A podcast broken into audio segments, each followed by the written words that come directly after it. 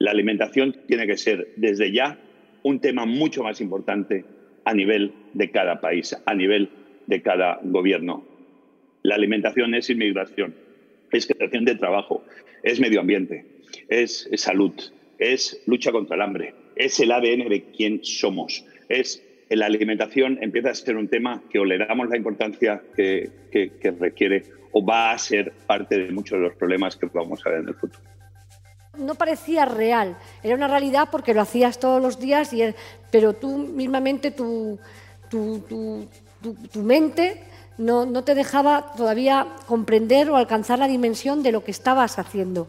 Yo creo que eso pasó después. Tú el día a día lo hacías, dabas de comer, que era lo que sabías hacer, y era lo que tenías que hacer en ese momento, porque tu país te necesitaba y era la, manera de hacerlo.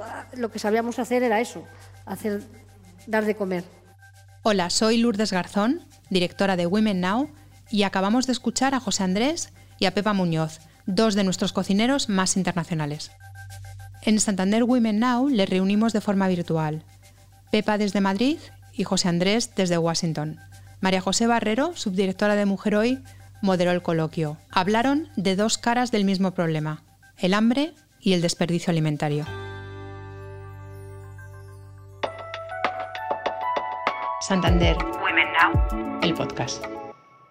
Así es, Lourdes. Fue un placer contar con la participación de ambos. José Andrés, que este año recibe el Premio Princesa de Asturias de la Concordia, nació precisamente en Asturias. Se crió en Cataluña y llegó a Estados Unidos con solo 21 años, pero apenas dos años después ya había abierto su primer restaurante en Washington. Hoy tiene una treintena y cuenta con dos estrellas Michelin. Además, ha recibido la Medalla Nacional de Humanidades de los Estados Unidos de manos del presidente Obama y la revista Time lo ha incluido dos veces entre las 100 personas más influyentes del planeta.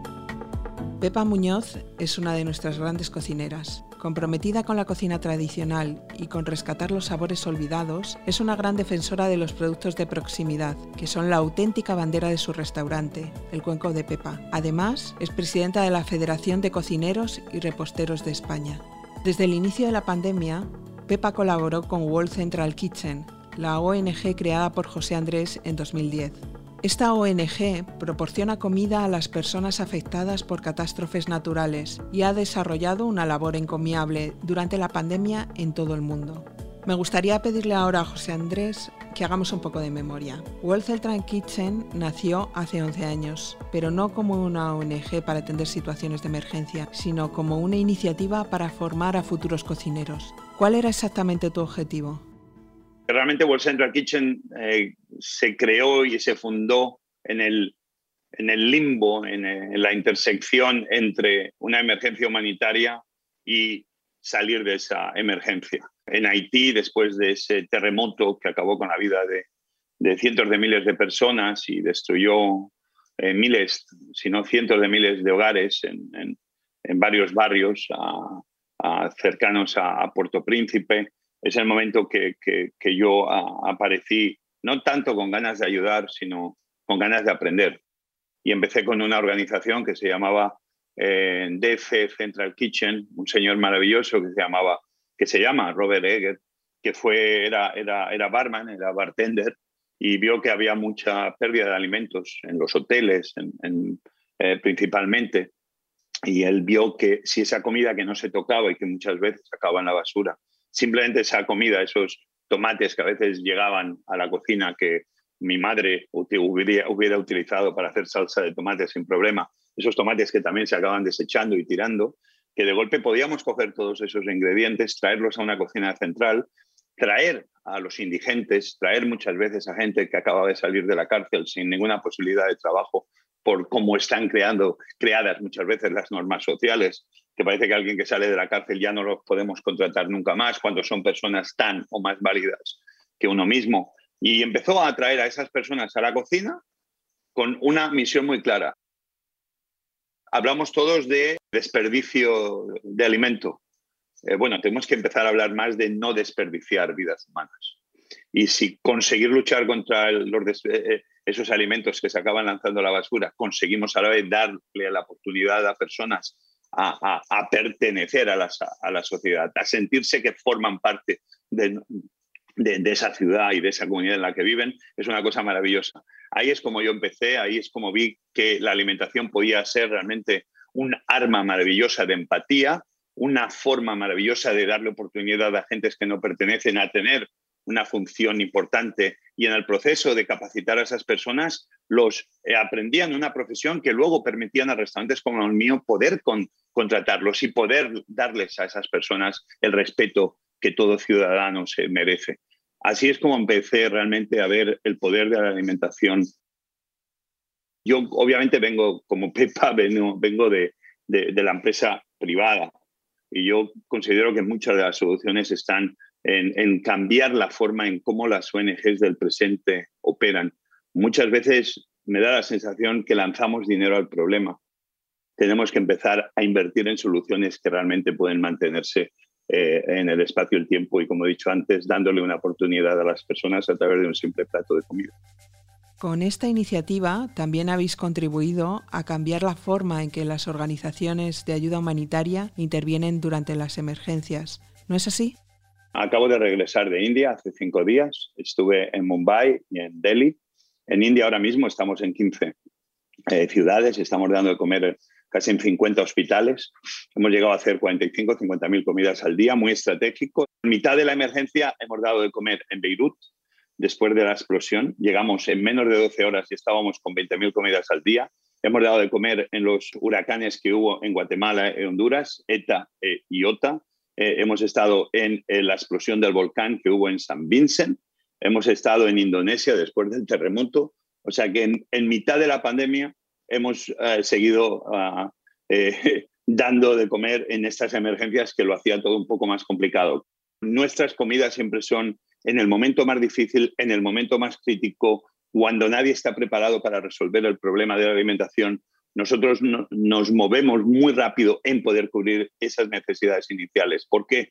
Porque al final yo he pensado que todos los restaurantes del mundo, sin darnos cuenta, todos los cocineros del mundo, toda la gente que está en el mundo de la alimentación, somos un gran ejército. Que si somos conscientes de ellos, podemos realmente en los próximos años combatir muchos de los problemas del hambre que tengamos en nuestras ciudades, en nuestras comunidades, pero entendiendo que el problema es real, que el clima está cambiando, que hay cada día muchas más comunidades en el mundo, más allá de nuestras ciudades, que están sufriendo y toda esa experiencia acumulada durante tantos años se puso a prueba cuando llegó la pandemia. De pronto los afectados por la emergencia estaban en todas partes. En un momento que todos los restaurantes de España estaban cerrados, en un momento que la mayoría de los restaurantes en América estaban cerrados, no tiene ninguna lógica que hubiera gente pasando hambre a la vez que había agricultores que no sabían dónde colocar su producción. Y aquí es donde todos tenemos que empezar a ser mucho más pragmáticos en lo que significa servicio, en lo que significa ser político, en lo que significa ser presidente o ser alcalde. Y para mí esto es bien sencillo. En temas del hambre yo creo que hay algo que todo el mundo cree, es que no tendría que haber ningún ciudadano que pase hambre. Y sabemos que eso puede suceder por diferentes motivos. Estás escuchando la conversación entre José Andrés y Pepa Muñoz, que se celebró en nuestra última edición del Summit Santander Women Now. María José Barrero, subdirectora de Mujer Hoy, moderó esta conversación y les preguntó, entre otras cosas, cómo y por qué empezaron a colaborar al inicio de la pandemia. Pepa, cuando recibiste la llamada de José, ¿habías empezado a pensar ya de qué manera podías ayudar en esta situación? Ya habíamos empezado, ya nos habíamos puesto en contacto con la Comunidad de Madrid con el Ayuntamiento, a ver de qué manera podíamos eh, empezar. Y estábamos ya encauzando cuando justamente ni a la semana del cierre, del cierre obligatorio, que esto fue el 13 de marzo, ya recibimos una, por el cambio de horario, una a las once y media de la noche, ese viernes, una llamada que se quería liderar una de las cocinas de World Central Kitchen del chef José Andrés. No lo dudé ni un momento, lo teníamos clarísimo y, empezamos, a, montar todo eh, desde cero o desde menos cero, porque no, sabíamos, no había un protocolo COVID no, para trabajar en una cocina, no se había hecho absolutamente nada y ellos la verdad es que nos dieron todo el soporte. Eh, José, junto con su equipo maravilloso, que era increíble cómo, cómo podíamos eh, eh, tener todo lo que envases, alimentación, aunque estuvimos ahí, tuvimos algunos problemas porque se cerraron fronteras y se acababan las existencias, cómo se organizó todo para repartir esas comidas con bomberos, con correos, con voluntarios, con ir a los, a los hoteles que se, que se hicieron, hospitales. Toda esta historia que parece, como decía José, muy lejano, pero es que es verdad que es de ayer. Eh, tenemos a veces que olvidamos demasiado pronto y esto yo creo que no se, no se olvida tan, tan fácil. Personas como Pepa nos han demostrado que en la vida se puede hacer mucho más que simplemente aplaudir e irte a casa y sentirte que has hecho tu trabajo.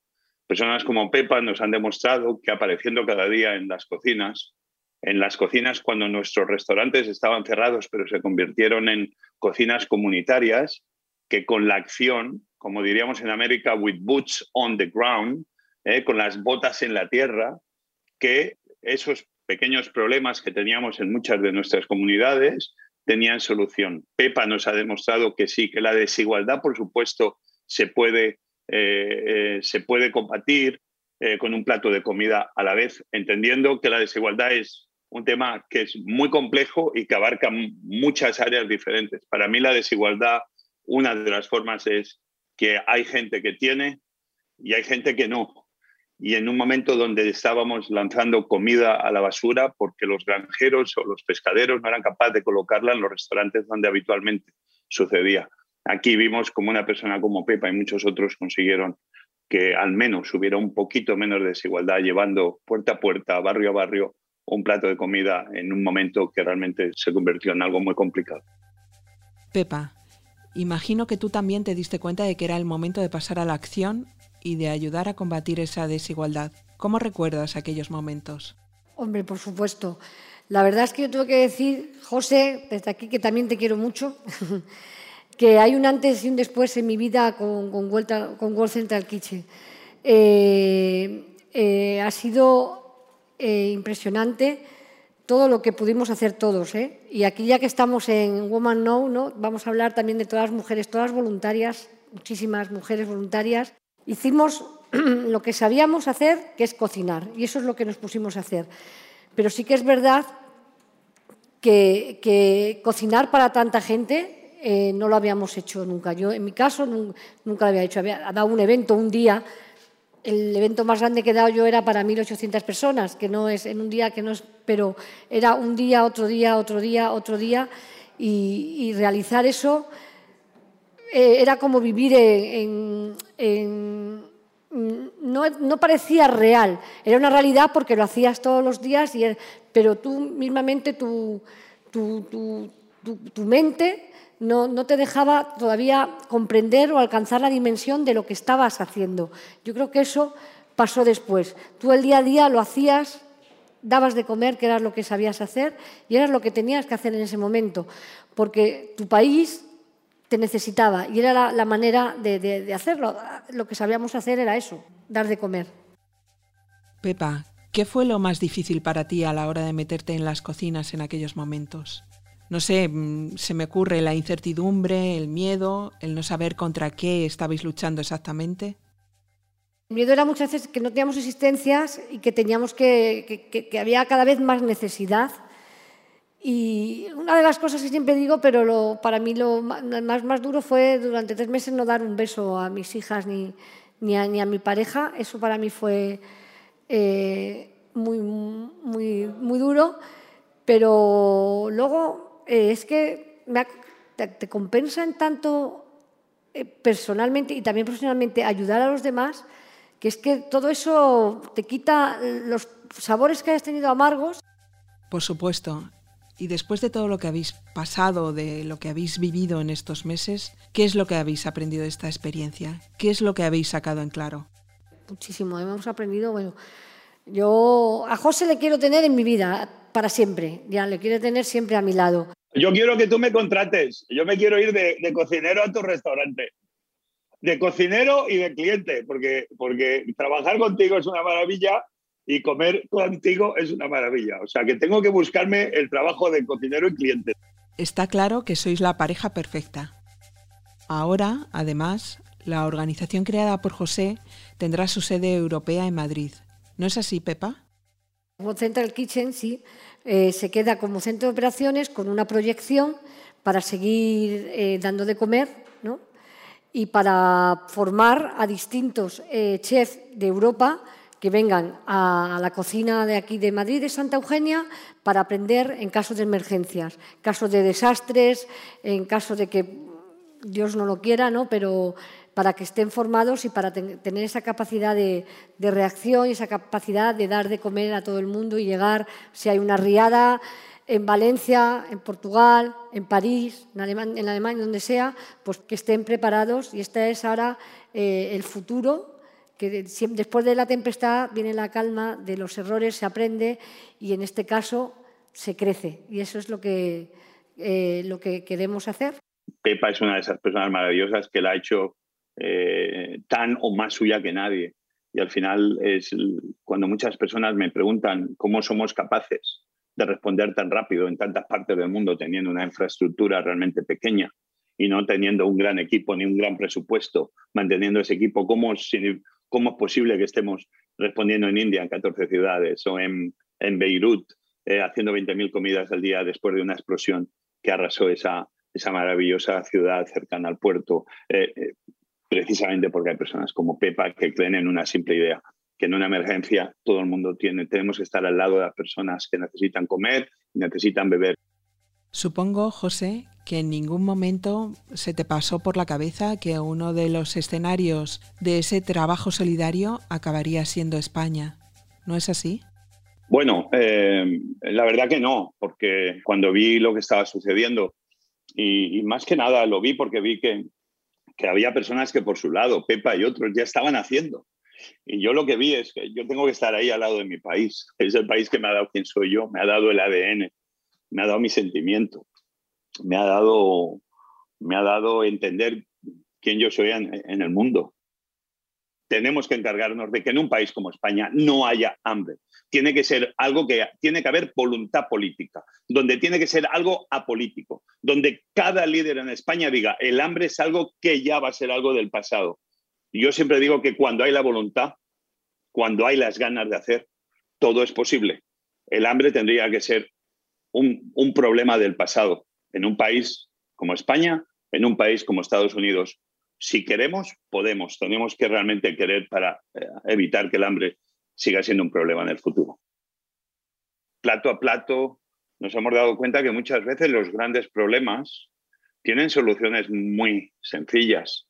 Eh, yo no soy una persona que me, que me encante ir de foro en foro de, porque considero que cuando está muy bien, porque somos capaces de hablar y establecer vínculos y traer soluciones, si todo lo que sucede en foros como este se queda en un aplauso donde todos decimos que sí con la cabeza, donde todos estamos de acuerdo, aunque seamos personas de un lado o de otro, o tengamos diferentes puntos de vista, si todos aplaudimos cuando alguien dice algo, pero nos vamos del foro, nos vamos de la conferencia y luego absolutamente nadie hace algo, el mundo va a seguir siendo eh, pues ese mundo imperfecto donde todos nos quejamos. Muchas gracias a los dos a José y a Pepa por compartir vuestra experiencia con nosotros y por haber ayudado junto a tantos otros cocineros y voluntarios durante estos meses tan complicados que hemos vivido. Muchas gracias. Gracias también a ti, María José, por esta conversación tan interesante sobre cómo se puede combatir la desigualdad desde los fogones. En próximos episodios del podcast Santander Women Now encontrarás otros protagonistas a los que merece también mucho la pena escuchar. Gracias por estar ahí. Santander Women Now, el podcast.